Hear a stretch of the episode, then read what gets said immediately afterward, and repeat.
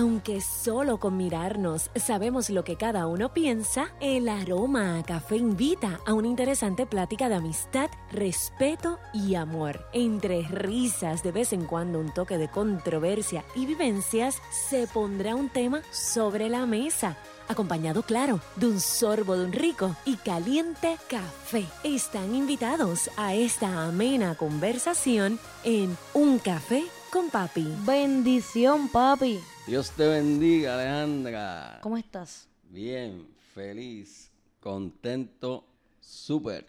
Hoy, jueves 9 de julio de 2020, están escuchando Un Café con Papi, tu podcast favorito. Eso es así, estamos aquí. Hoy 9 de julio, independencia de Argentina, ¿no? Independencia de Argentina. ¿Cómo era que dice la canción? Fue San Martín en los Andes. Digo, fue, eh, y fue San Martín en el llano y Bolívar. Yo la ¿En tengo por aquí porque tú, cuando yo te escribí algo de que era hoy la independencia argentina, tú me escribiste, fue San Martín en los Andes y Bolívar en el llano. Hay una canción de que canta Tony Croato, ¿verdad? Y hace referencia a los libertadores de Sudamérica. Forjaron en El na- nacimiento del latinoamericano. Exacto. Fue San Martín en los Andes y Bolívar en el llano. Así que felicidades a los argentinos que están celebrando en el día de hoy. su independencia. Así que hoy un día muy importante que nos pueden que, ¿verdad? que pueden celebrar los argentinos ese acontecimiento. El regreso de fútbol, no sé cuándo es allá, pero por lo menos pueden ir celebrando su independencia. Alejandra, Re- ¿dónde nos escuchan? Recuerden que pueden escuchar nuestro podcast Un Café con Papi en todas las plataformas de audio digital como Spotify, Apple Podcasts, Google Podcasts, Anchor, SoundCloud. Y pueden conseguirnos en Facebook, Twitter e Instagram como Un Café con Papi. Allí pueden ver las promociones de los episodios, comentar. Cuando grabamos estas conversaciones, pues la conversación continúa ya en las redes sociales. Así que recuerden buscarnos, darle like y seguir, seguirnos para que nos mantengamos en contacto. Eso es así. Ale, te pregunto. ¿Tenemos tema? Tenemos tema. Y el tema ¿Cuál es ese para el tema? día de hoy ¿Cuál es la televisión en Puerto Rico. Ah, María. Este es el episodio número 81. 81. Ya habíamos hablado de, de, de radio, ¿verdad? De la radio en Puerto Rico. Sí, Y ese fue de los primeros episodios, la radio en Puerto Sin Rico. embargo, no habíamos hablado de la televisión. ¿Por qué entonces este tema? ¿Por qué ahora este, la televisión surge como tema del día de hoy? ¿Hay, hay algo que está ocurriendo por ahí en el ambiente o alguna... Bueno, porque el Canal 6 está a punto de desaparecer. Entonces, como el Canal 6 está a punto de extinguirse, Pero con WhatsApp. de dejar de existir, pues conversando contigo sobre ese asunto específico de WIPR, Ujú. Tú me dijiste, bueno, ahí está el tema para el episodio 81. Así que, De hecho, es uno de los tópicos que vamos a hablar hoy. así que le, dimos forma y vamos a estar aquí conversando hoy específicamente sobre la televisión en Puerto Rico. Y ya que mencionaste que habíamos grabado un episodio Ajá. sobre la radio, para toda nuestra audiencia, quiero mencionar el número específico por si desean buscarlo. Es el episodio 52. El Se- 52. El 52. Así que lo buscan en Apple Podcast y lo pueden escuchar también. Fíjate. Entonces, ¿en qué año llega la televisión a Puerto Rico? Bueno, si vamos a hablar de eso, de la- de- es, es obligatorio mencionar esa fecha, una fecha muy importante, la televisión, como la conocemos, ¿verdad? La- esa señal Sí, porque hay una diferencia entre televisión Sí, y, exacto. y televisor. y televisor. Exacto. Este, la, la, la televisión es, es la, la señal, ¿no? El concepto de la, de la empresa, la industria, la señal. Y, y esa sería la televisión. El televisor es el aparato receptor, donde, donde vemos la imagen. La televisión es la señal, que es la razón por la cual le metemos cantazo al televisor. Exacto. El te- exacto. De hecho, el tele- la fecha en que llegó la televisión fue en el 1954. El televisor llegó antes porque tenía que haber un televisor para poder ver la señal de la televisión. Quiere decir que el puertorriqueño eh, fue adquiriendo su televisor antes de que hubiese señal. Sí, y estaba viendo un recorte de periódico, los anuncios de- del costo. La gente se prepara, decía, prepárate para cuando llegue la, te- la televisión, cuando llegue la señal, tengas tu aparato. Y se anunciaban. Sí, para que cuando llega la- para que cuando llegue la televisión tengas tu televisor. Sí. Y entonces, ¿qué pasa? Que, que no era no es como ahora que tú vas y están por ahí baratísimos. En ese tiempo podría fluctuar entre 150 y 170 dólares y eso es, hoy día eso sería una cantidad considerable. O sea, que no todo el mundo, todo el mundo Imagínate en, en los 50. Será como que como 800 pesos ahora, dólares. Y fue como una campaña, ¿verdad? Antes de que llegara, prepárate que ya, ya eso viene por ahí. De hecho, había hasta una canción que salió. Cántala, cántala. que decía, la, era como un un mambo así, la televisión pronto llegará, yo te cantaré y tú me verás la televisión. Así decía. Entonces pues estaba todo el mundo esperando. Pues qué pasa, los que no podían comprarlo pues, pues estaban pendientes si el vecino se compraba aún. Siempre está el cachetero que orilla. O si, si iban allí a la vitrina donde lo estaban anunciando para que lo comprara, a ver por la vitrina, lo separaban así en la acera. Quiere decir que ver televisión en ese tiempo era una actividad que hasta unía a la familia y a la comunidad. No es una actividad tan individual como ahora, que a veces cada persona tiene hasta un televisor en el cuarto y Sí. escoge lo que quiere ver en Netflix. En ese tiempo era como un acontecimiento un- y un momento de compartir hasta con los vecinos, porque como era tan costosa y no era accesible, pues obviamente las personas tenían que recurrir a, a, como tú dijiste ahí, estar pendiente. Mira, el vecino se compró una, Sí. vamos para allá a, a- a ver el, el televisor del vecino. Esa, esa fecha Ale, de- del, del minuto 54, para, para ser específico, fue un domingo, un 28 de marzo del 54, a las 6 y media de la tarde. Y te tengo que decir que fue el Canal 2, Telemundo, el, el que... el primer- Pionero. el pionero con esa señal. Y Ale, como dato curioso, nuestro pueblo, Aguas Buenas, fue el segundo pueblo en mencionarse en la televisión. Ajá, ¿por qué? Porque cuando comienza la señal a las seis y media de la tarde, ese día, en el año 54, lo primero que se dice es identificar la señal, o sea, la estación. Y el locutor dijo, esta es WKQ, Telemundo, Canal 2, transmitiendo desde San Juan, Puerto Rico, con transmisores en el Cerro La Marquesa, en Aguas Buenas. Pero la marquesa ahora lo Sí, identifican como Guaynabo, Aguas Buenas. Pero agua buena, agua buena. Y entonces, pues, pues, el primer pueblo fue San Juan. Y el segundo, porque el lugar donde estaban transmitiendo. Y segundo, donde estaba la antena. y Agua los buena. transmisores. Fíjate, había, de Agua momento Buena. pensé que iba a decir que, que Ponce o algo así. Eh, Porque pues, en, fíjate. en todo está Ponce. Pues déjame decirte que, que Ponce tuvo también un canal de televisión, el canal 7, Ricavisión. Este, pero que, mira, nuestro pueblo está en la historia. Tú sabes que Está en lo primero que se dijo. ahí. Cuando yo vi el dato, de- eh, leí el dato que la televisión llegó a Puerto Rico en el 54, yo encontraba eso tardío. Yo decía, diantre, pero el 54 eso fue, eso fue hace tiempo. y eso me llevó a buscar cuándo, cuándo llegó en otros países. Ok. Y entonces ahí me doy cuenta que no estamos tan tarde nada. Porque en. Alemania fue en el primer lugar en el 1931. Donde hubo una, una emisora, por primera vez fue en Alemania. Y segundo lugar, Estados Unidos, New York, con, en el 1941. Quiere decir que aquí llega un poco después que Estados Unidos. No estamos tan lejos. Así que no estamos tan. Y de tan hecho, tarde. aquí fue en el 54 y un año antes, en el 53, fue que se creó Eurovisión. O sea, que estamos a un año después de Eurovisión. Y, Ale, y pudo haber sido antes. Lo que pasa fue que, que cuando se estaban repartiendo la- las licencias, la, la FCC, fue tantas solicitudes que ellos decidieron detener la otorgación de permiso en los años 40, en el- específicamente en el 48. Y eso retrasó unos cuantos años la llegada de la televisión aquí. Por, cuando la FCC decidió volver a dar permiso, pues rápido Puerto Rico lo obtuvo, los empresarios. O sea, que pudimos haber tenido televisión antes si no hubiese sido porque... Habrá Dios antes de que llegaran los, en los años Dios. 50. Sabrá Dios. Así es que porque siempre fuimos pioneros en eso también. Tú sabes que en radio también fuimos los primeros en el los mundo. primeros. Así es que sí, esa, esa fecha es interesante. ¿Cuándo llegan los canales? Pues mira, oye, Ale, te O voy a sea, que hacer una- no- nosotros conocemos el canal 2, el canal 4, el canal 11. ¿Cuándo va llegando? ¿Qué me iba a preguntar? No, que te me vino a la mente algo eh, que te iba a preguntar si tú sabes lo que es el- la, imagen del patrón del indio. Lo- son los colorcitos rojo, amarillo, verde, blanco. Tiene relación, eso que tú estás diciendo, esa barra de colores, es cuando la televisión vino a color, que fue en el 70. eh, se pone esas barras para que tú ajustaras los colores.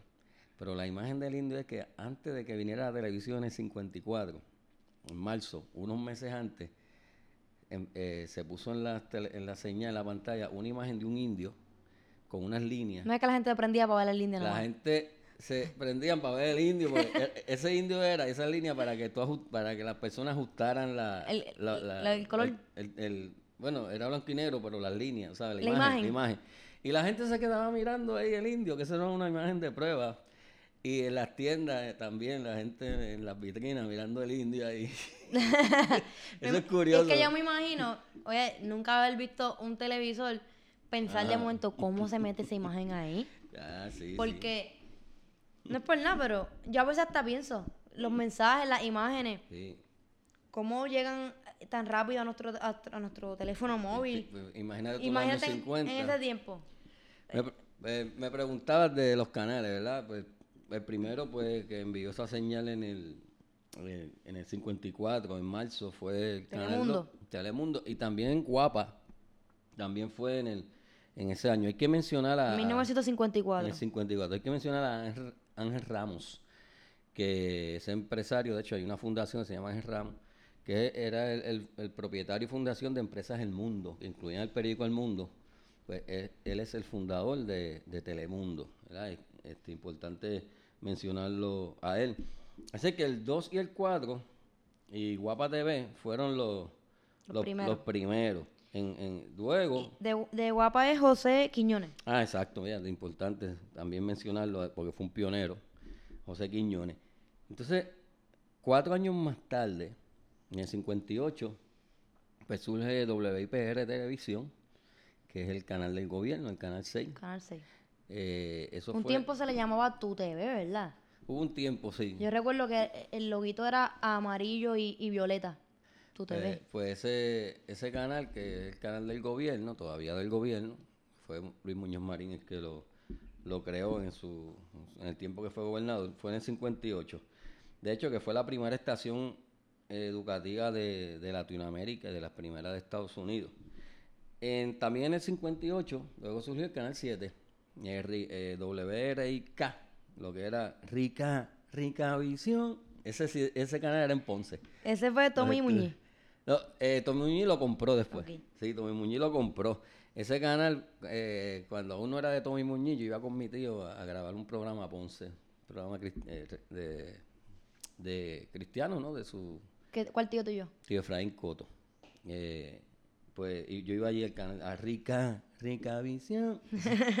Entonces, pues eso fue en el- ese canal, como tú dijiste, Tommy Muñiz lo adquiere en el 79, y, pero Tommy Muñiz le cambió el nombre, le puso Teleluz. Y ahí estaban los gamas, él se llevó ahí a, a Jacob. O sea, a que Silverio- Silverio estuvo ahí. Y le hicieron una huelga también. sí. Entonces, y después, luego lo vendió. Importante, las vistas de Cerro Maravilla. Se transmitieron. Sí. Eh, pues, Que, sí, que tú siempre me, has- me has contado de ese evento cuando se transmitieron las vistas de Cerro Maravilla, estaba en la universidad. En la universidad y en todo el mundo iba a la cafetería y al centro de estudiantes a, a ver. verla. Porque había un televisor allí para que todo el mundo. Que hoy día algo similar estaría todo el mundo en Facebook Live. En su, cada uno en su teléfono móvil. Y luego, pues vino en el, el canal 11, que fue en el 1960, WKBM, canal 11. Tele 11 se le conocía. Luego fue Tele 11. Eso Y luego Univisión. Y luego Univisión. Esa era la, la Rafael Pérez Perry, que fue quien, quien creó y fundó ese canal. Telecadena Pérez Perry se llamaba. Doble uno dominando. Y todavía me Tú acuerdo. sabes, los, jingles. Los jingles de identificar. Y cuando había un, cuando se acababa un programa decían, próximo, aventuras infantiles. Próximo, próximo. eh, Y es verdad 11 las eso que, que la televisión no estaba 24 horas. O sea, que se No, acababa a las se 10. acababa a las 10 y tocaban, cuando empezaba, ponían los himnos nacionales. Eso y, y cuando se acababa a las protocolo. 10, ponían los himnos y, y un, un sacerdote daba una bendición y una oración. Y ahí se iba night, night, un hormigueo. dormir. Y ahí en la imagen era un, un hormigueo. Shhh. Sí, sí, era así, no era 24 horas. Wow. Pues esos son los canales. Luego vino el canal 40 en el 85, que es un canal educativo de Ana G. Méndez. Y el, ¿Quiere- y el canal 24, que era de noticias 24 horas, un tiempo ese canal. Veinti- Pero eso después, no. Eso después, sí. Porque al principio, pues la televisión tenía horarios. pues. Eran tres canales, 2, 4 y 11 y 6. Bueno, y 6, eran 4. Quiere decir que está, eh, me parece curioso eh, el hecho de que el canal del gobierno, el canal 6, inicialmente sus funciones eran educativas. Completamente educativa. De hecho, Alejandra, ese canal estaba escrito a, al, de- al Departamento de Instrucción Pública, como se llamaba. Y ahí lo que daban eran clases, yo me acuerdo. Yo me acuerdo, yo me acuerdo estar en tercer grado, en mi escuela elemental. Y ponían un televisor. Y en los salones había un televisor grande así, en un stand alto. Y la maestra lo prendía y ahí nos daban eh, Talleres. taller, eh, a los estudiantes en Navidad, por ejemplo, un programa especial de Navidad o una clase especial y tenía una función totalmente este, educativa y cultural. Ese, por eso era que estaba escrito al canal, al Departamento de Instrucción Pública en ese entonces y ya luego, pues, ahora se creó una corporación para la difusión pública. Así, ese- así fue el Canal 6. Recuerdo bien ese, ese, esa imagen que tengo de, en la escuela cuando nos ponían el televisor para... Y nosotros lucíamos. Ah, cacho, vamos a poner canal de hoy. Canal hoy se 6, chilea en clase. Vamos a poner canal 6. Ay, era una clase. Yo, hoy, hoy se miquean en el salón. Sí, eso era alta tecnología. Pero imagínate, eh, estaban adelantados los tiempos porque mi salón hoy día no tiene televisor. Eso es así, eso es así. Estamos en el 2020. Ah, pero esa, esa fue la, la función del, del, del Canal 6. Fíjate, Ale, yo no sé, hay un, un punto importante en lo del Canal 7, con Tommy Muñiz. Tommy Muñiz es una figura sobresaliente en la historia de la televisión y un referente increíble de, de Puerto Rico. Ya habíamos hablado de él, yo creo, en el programa de radio, de cuando hicimos el episodio de radio, porque Tommy Muñiz está en la radio y cuando se crea la televisión, pues pasa en la televisión. Y es uno de los productores más importantes que ha dado este país. Hay un libro que tú me regalaste que se llama Juan, Juan, Juan, que esas eran las palabras de Junito en los García. Crónicas de. Crónicas de la televisión en los tiempos de Don Tommy. Y el autor es Beba García. Esto es un referente extraordinario. Lectura obligada para los que quieran conocer la aportación de este gran hombre, Don Tommy Muñiz, en la historia de nuestra televisión puertorriqueña. Juan, Juan, Juan. Y Junito decía, chíllala, papi, chíllala. Incluso para to- toda aquella persona que quiera eh, iniciar en, en los caminos del entretenimiento, la televisión, incluso si tu deseo es hacer un canal de YouTube, porque eso es lo que está eh, funcionando ahora en la actualidad, pues aún así es importante conocer eh, nuestros referentes Claro. históricos y así que Ahí, si te ponen una foto de Don Tommy, si sepa quién. aunque usted tenga un millón de suscriptores en YouTube, que usted sepa quién, quién es. es. Sí, grandes productores, Paquito Cordero, este, Luis Vigoró, padre. Es decir, la, la televisión de la historia de Puerto Rico se necesitarían 81 episodios llevamos, 81 ya- para hablar de, de todo eso. Pero eh, había que mencionar la aportación grande de él como productor y como propietario del Canal 7, que fue una aportación grande, aunque después eventualmente lo vendió, pero sí aportó el, el- el Canal 7. Entonces, del, del 11, Ale, ¿tú no te acuerdas del Canal 11? Co- eh, me acuerdo escuchar que la noti- noticia de, Tele, de Tele 11 y ese cambio de cuando eh, estaban informando que iba a ser Univision. Univisión. Univisión Esa transición, tengo unos recuerdos de ver en la, en, en la televisión que, que venía ese cambio. De todos los canales de este que ahora país. Univision es mexicano, ¿no? Sí, me, eso es un mexicano. El Canal 11 es que a mí más me toca en lo personal. Porque tu abuelo, mi papá, eh, hacía trabajo. El Canal 11 tenía sus estudios, de su, su torre de transmisión en La Marquesa, ahí en, en Hawái. Y tu, mi papá, tu abuelo, hacía mucho trabajo para, para Rafael Pérez Perry, que era el propietario, fundador, creador de, de esa estación. Y de chiquito, papi, me recuerdo como ahora, la primera vez que me llevó allá al canal y me dijo, nene, ven acá. Entonces me lo presenta, me dice, él es don Rafa, Rafael Pérez Perry, y, dueño de todo esto aquí. y el señor que siempre vestía con mahón azul y camisa blanca me da la mano, tiene una voz así como locutor. Dice, bienvenido. Como locutor de antes. Sí, de antes. y recuerdo eso. Así que eh, ese Canal 11, este señor, este caballero, que eh, cuando se escriba la historia, si no se ha escrito, yo creo que sí se ha escrito, tiene que tener páginas de oro en la televisión puertorriqueña. Él hizo ese canal prácticamente con sus manos, Alejandra. Y, y amaba y, y vivía prácticamente día y noche allí. Y allí murió. Luego que él murió, eh, yo tengo que tomar este tiempo de privilegio porque para hacerle justicia a este señor, que en el tiempo de, un tiempo de crisis de mi papá, eh, cuando el, el taller que él tenía expropiaron el terreno, el gobierno para hacer un estacionamiento, don Rafael Pérez Perry, dueño del Canal 11, le dijo, no te preocupes, Coto, que aquí siempre este, te vas a ganar el, ¿cómo fue la palabra? La papa, digo la papa, o sea, el- lo que sería el sustento, el pan. El- el pan. Y le dijo, y en cuanto a las máquinas, si no tiene dónde ponerlas, ponlas allá abajo.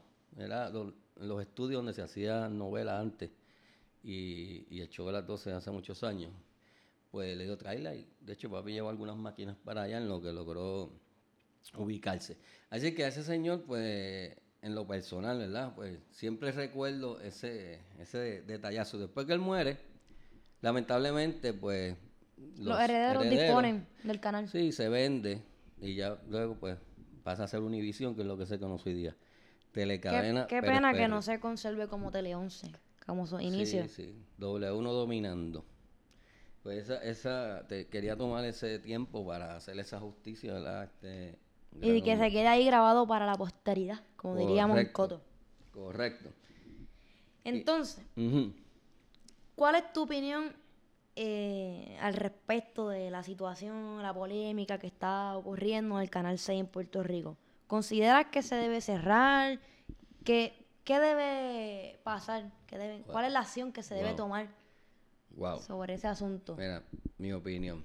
Primero, tengo que dejar claro y establecido que todo lo que se dice del Canal 6 de WIPR, televisión, en cuanto a su por- aportación cultural y, e histórica de este país, es cierto. O sea, tenemos un canal ahí desde el minuto 58 que ahí, hay, ahí se produjo, trabajó Abelardo Díaz Alfaro, eh, grabando lo- las historias de Tello Gracia, de su personaje, material que yo usé hasta, hasta mis últimos días de maestro, es un material vigente, eh, obras como La Llamarada, a ese canal lo visitó Martin Luther King, lo visitó Kennedy, el presidente Kennedy cuando vino a Puerto Rico.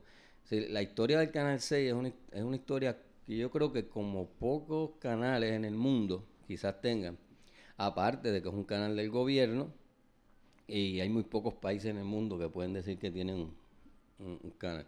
Así que establecido eso, pues mi contestación es que yo quisiera como puertorriqueño que eso se mantenga. Yo quisiera que ese canal siga siendo, estando en manos de, de- de Puerto Rico, ¿verdad? Lamentablemente ¿Es sustentable o no es sustentable? no es sustentable. El canal 6 gasta más de lo que se le presupuesta. Como no es un canal comercial, no tiene anuncios, eh, por lo tanto depende de la subvención del gobierno. Y el presupuesto es millonario y con todo eso no da. Por lo tanto, pues un- es un, hay quien dice no es un gasto, porque no podemos decir que la cultura es un gasto, pero es un, es un dinero que se está eh, que se- Desembolsando. desembolsando. ¿Qué pasa? Que cuando tú miras el canal 6, el canal 6 no tiene rate, eh, no tiene alto rating, o sea, no, la gente no lo ve. Yo a veces digo, ah, yo creo que lo único que ve el show de Chucho es papi y yo. Y, y, y Luz García lo pasan todavía, ¿verdad? Todavía. Yo digo, el show de Chucho, a lo mejor lo ve mi papá y yo, porque yo veo el Canal 6. Pero que yo he notado últimamente en el Canal 6, Alejandra, que ya no se están haciendo producciones. ¿Dónde están las producciones que se hicieron en años anteriores? Este, El canal, el programa de Tony Croato se basaba por ahí. había un, un programa que se llamaba como Iba por los pueblos. Sí, como Sí, puertorriqueñísimo. Exacto, algo así. Pero, ¿qué pasa? Que actualmente es que prende el canal 6, ¿qué, qué tú estás viendo? Programas viejos, estás viendo Retransmisión. Lu- programas de Lubriel de hace muchos mil años. Un programa que en su momento era recordando, Y ahora están recordando que están recordando. que están Cuando estaban recordando- cuando están recordando, que es Noches de ayer, que era de- precisamente de Tommy Muñiz. Eso es lo que están dando. O sea, no, no, no hay ninguna producción allí. Quizás porque no tengan dinero ni presupuesto. Yo no sé si eso está premeditado para eventualmente privatizarlo. Pero hay algo que me alegra y que va a ocurrir, y es que el Canal 6 parece que va a volver a ser lo que fue un principio para lo que se creó, propósitos educativos. Ya vi que están dando clases de matemáticas en el Canal 6, matemáticas décimo grado, estaban dando ecuaciones y eso. Yo no ¿Cómo, cómo despejar para la X? Esas cosas, hay una gráfica. es- Pues parece que el Canal 6, mm, en vista de- del problema que tiene económico, pues va, va a pasar y va a ser un canal educativo donde quizás se gasta menos en nómina, se gasta menos en contratos. Yo no quisiera que se vendiera al mejor postor y que hicieran fiesta con eso, pero tampoco quiero ver el Canal 6, lo que hay hoy día, que no hay ninguna producción, porque simplemente todos esos videos los pueden poner en YouTube. O en una, una página web como el Sí. archivo histórico general, La película... como se hizo con, con las películas puer- eh, puertorriqueñas. Mira, el eh, la película de, de Machuchal, del alcalde Machuchal, yo creo que la, la- la están pasando como tres veces en semana, pues. Y nadie la está viendo. Entonces, ¿cómo bueno, vamos? tú. Exacto. Pero yo creo que si se va a convertir en eso, bueno, pues ponga es- todos esos videos en un canal de YouTube. El que quiera ver eso, que vaya y lo, y lo vea. Y también podríamos mencionar que, viendo la historia, en su inicio, eh, tenía una finalidad educativa. Sin embargo, con el tiempo, también como que se politizó porque yo recuerdo una entrevista que le hicieron a, a Fortuño y las preguntas que le hicieron fueron tan, tan bobas. Tan, o sea, que al canal ser del gobierno, pues el, el tipo de periodismo investigativo o el tipo de preguntas que se hace en una entrevista, pues podemos cuestionar su profundidad o el objetivo con el cual se hacen. Sí, porque no, son, no van a fiscalizar al gobierno que te está pagando, en el caso de los periodistas. Pues claro, ¿Sabes? Tú tienes la gobernadora ahí y pues, el reportero del Canal 6, pues qué pregunta le va a hacer. Hay que ver, no son las mismas preguntas que le haría Jay. sí, sí, ¿sabes? es una realidad. Sí. Yo pienso que, que no lo deben cerrar y que debe volver a su inicio, que era lo educativo, y más en este tiempo que la educación debería ser a distancia por el COVID-19, pues utilizarlo como medio de comunicación para los estudiantes en sus casas, como tipo de educación a distancia. Eh, pero de igual forma hay que, está ahí latente el tema del presupuesto. Es una realidad. Yo concurro contigo. Sería un- un- una herramienta y que ya está ahí, ya nos pertenece, pues vamos a utilizarla en, en función Y- del, del bien de los estudiantes. Y también podría mencionar que en Puerto Rico hay mucho talento y muchos jóvenes eh, con ideas, con nuevas ideas, con deseos de, de crear. Y por qué no ento- entonces proveerle ese espacio, esa plataforma a ellos, a esas nuevas ideas. Y eso, fu- eso fue un tiempo. Yo, yo recuerdo mi primo, Edwin Coto, trabajó un tiempo en las producciones del Canal 6. Eh, y era un taller para los, los jóvenes que estaban abriéndose paso en el mundo de las comunicaciones, de la televisión. Y, y realmente el Canal 6 tiene unos proyectos muy, muy lindos, los proyectos de, de- de- que traducen eh, o que el doblaje. Así que yo, yo entiendo que, que, que el Canal Remy está 6 todavía en el Canal 6. Todavía está en el Canal 6.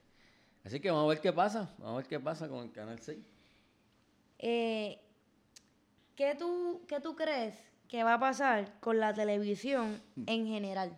Ya ahí dimos nuestra opinión sobre el, el issue del Canal 6, pero en general, la televisión, ¿cuál es el futuro? Nosotros, eh, hablando desde el 2020, como si esto fuera una cápsula del tiempo, ¿cómo tú ves la televisión dentro de 50 años? Bueno, wow, habrá televisión, Habrá mundo. habrá mundo. La televisión, eh, hoy día, antes o, era, o veías televisión o, o no había nada más que hacer. O veías el techo. O sea, el techo. Este, hoy día hay otras alternativas por el internet. Y de hecho, tú que eres millennial, pues tu generación todo lo ve eh, On demand. on, O on sea, demand escogen cuándo y verlo. en YouTube. La televisión pues va a tener que evolucionar porque las generaciones futuras no quieren ver comerciales ni quieren esperar a las Las siete- generaciones de ahora. de ahora. No quieren esperar a las 7 de la noche para ver un programa. Si yo decido cuándo lo veo, pausar Mira. cuando quiero. Para más decirte, yo he tenido estudiantes que me han dicho que si están viendo un video en YouTube y sale un anuncio que ellos no pueden darle skip, o sea, que ellos no lo pueden adelantar, ellos quitan el video y ponen otro. Imagínate el Mis estudiantes me han dicho eso. Ah, maestro, si yo estoy en YouTube y sale un anuncio y el anuncio yo no lo puedo quitar, yo quito el video y pongo otro. A ese nivel. Se van, a es que- se van a sentar a ver un programa a una hora específica en la televisión con media hora de anuncio. Nah. Nosotros, mi generación y la quizás mis papás y la generación de lo- del televisor, ¿verdad? Que nacimos cuando, cuando el televisor estaba iniciando. Este, el- los comerciales eran un disfrute, un disfrute. Sea, no lo veíamos como, ay, tanto anuncio. Nos disfrutábamos hasta los comerciales. Pues si no, si no habían visto televisión. O sea, eh, ay, mira este comercial. Ay, mira, van a dar esto otra vez. Ay, me lo perdí. A, a ese nivel. Era que los comerciales este, eran hasta parte de, de- del disfrute. No lo veíamos así. Aquí yo quiero comentar una anécdota que David Rodríguez, mejor conocido como Siete, el cantante Siete, una vez dijo, y yo nunca lo olvidé, y él contó que en su casa no se suele ver televisión. Tienen la el televisor en en un cuarto, pero no tienen la práctica de prenderlo constantemente. Pero un sábado, de casualidad, pues estaba encendido y su hijo estaba viendo un programa que estaban dando en el televisor. Cuando vinieron los comerciales, el nene le dice a Siete, papi, ¿por qué lo quitaron? ¿Por qué quitaron el programa? Wow. Él ten- el, el nene tenía 10 años. Él no sabía por qué habían quitado el programa. Y, e- y, y Siete le dice, papito, eso se llaman comerciales. y es lo que, Así y es lo que paga para que tú puedas ver el programa. Este, pero imagínate, si a esa estamos, Mira. que la gente, no, eh, un niño no sepa por qué están quitando el programa. Ah, es que se llaman anuncios. A mí todavía me sorprende que el Canal 4 esté dando películas. Una película que dura una hora y pico, dura casi tres, Tres horas, horas. por la cantidad de comerciales y la gente la ve. Y en estreno, Juan Alón, Y con comerciales, cuando tú puedes ver películas sin comerciales, internet. detenerla cuando tú quieras, y todavía la gente ve no las películas del Canal 4 Yo no veo eso. con comerciales. O sea, eso significa que todavía hay personas de la generación del televisor, o sea, Sí, que sí. pertenecemos a que nos gusta o nos gusta el televisor. Aunque a mí yo últimamente te digo que veo mucho deporte y, y, y que así Entonces, nada más. eso es una realidad, lo que tú mencionas, que aún hay personas que, que pertenecen a la generación del televisor que lo ven. Y ¿Qué va a para poner el contrapunto, a mí me llamó muchísimo la atención, eh, una vez conversando con mis estudiantes de escuela superior, que tienen 15, 16 años, y yo les pregunto eh, cuál es su programa eh, favorito que veían en la televisión durante su infancia. Wow. Estamos hablando de jóvenes que nacieron en el 2004, 2005. Y el grupo entero, me, ninguno me pudo nombrar uno. No me pudieron mencionar un programa infantil favorito, como yo decir El Planeta de Remy o María Chusema. E- Ellos me dijeron, maestra, nosotros veíamos los muñequitos en YouTube. Los muñequitos que están en YouTube. O sea, que no tenían esa rutina o esa práctica de yo llegar a la casa, prender el televisor porque va a empezar el planeta de Remy o María Chusema para ver cuando el nene se metía con la bicicleta eh, a coger los juguetes y uno acá, coge la bicicleta, coge la bicicleta. No, Wow. eh, lo, que, lo que sale en YouTube. Y entonces eso es impresionante porque ya son personas que están en escuela superior. Yo creo que tu Eh, generación quizás sea la, fue yo creo que la última que vio televisión. En el caso de la mía, mi generación, pues llegamos a las 3 de la tarde a ver a Pacheco. Y en el caso tuyo, Remy, yo creo que los niños de ahora, como tú bien dices, cuando quieren ver muñequitos, pues van a YouTube. YouTube. Ven, o ven a, Ra- a Ryan abriéndolo. Ryan es un youtuber, por cierto, que es millonario. Que él se graba abriendo juguetes. Y lo pueden buscar, el mundo de Ryan. Así que la Y- televisión tiene un gran reto. Y tiene muchas vistas. Entonces, lo menciono, ¿verdad? Para que pongamos el contrapunto de tú mencionas que tú veías a Pacheco, yo veía a Remy, los niños hoy día ven YouTube a diferentes, a niños de su edad, a- eh, haciendo slime. Imagínate, no saben lo que es un comercial de televisión, pues no ven televisión. Así que la industria de la televisión tiene un gran reto, pero yo creo que se va a adaptar a los tiempos y que va a haber televisión para rato. Este, y Ale, tú sabes que la televisión este, nos ha dado momentos de, de presenciar cosas o, o- o eventos, ¿verdad? Histórico. Históricos, que si lo estás viendo en vivo, eh, pues lo, lo- eres parte de la historia, Y nunca lo vas a olvidar. eh, tanto en lo deportivo, cultural, científico.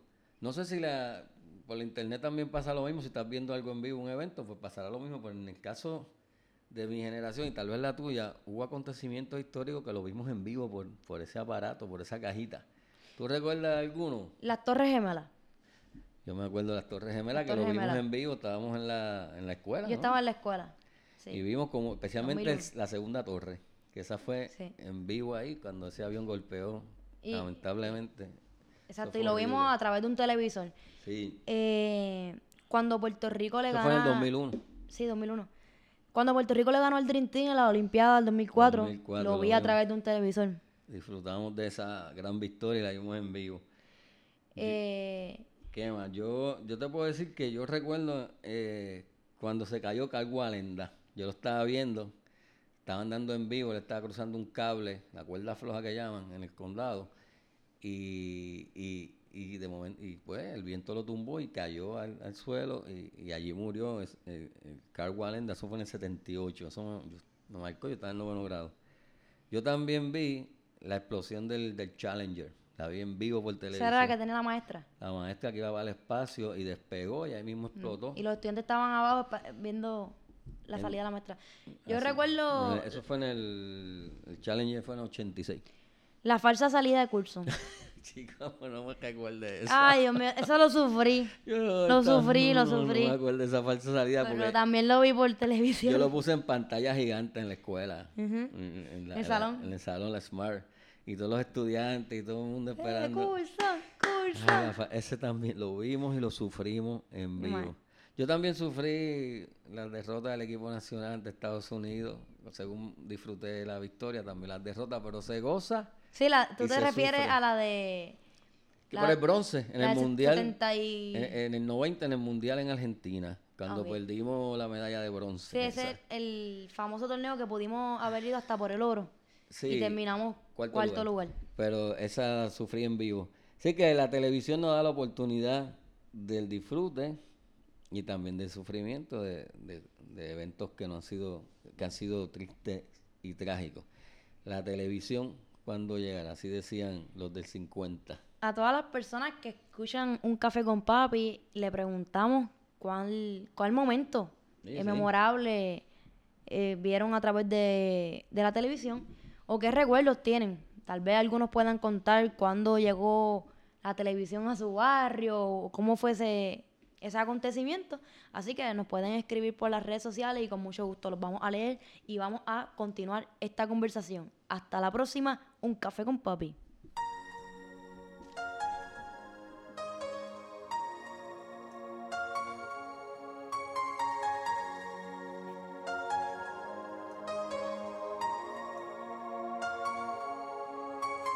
Queremos ampliar nuestra mesa y extender nuestra conversación. Hay café para todos y el respeto y el cariño se extiende para ti. Comparte este programa y únete a nuestra plática a través de Un Café con Papi. Búscanos y síguenos en las redes sociales como Un Café con Papi. Amamos con el alma a nuestras madres. Sin embargo, nunca debe haber una excusa al momento de sentarse a la mesa, intercambiar miradas, desenredar y tejer conversaciones mientras tomamos un café con Papi.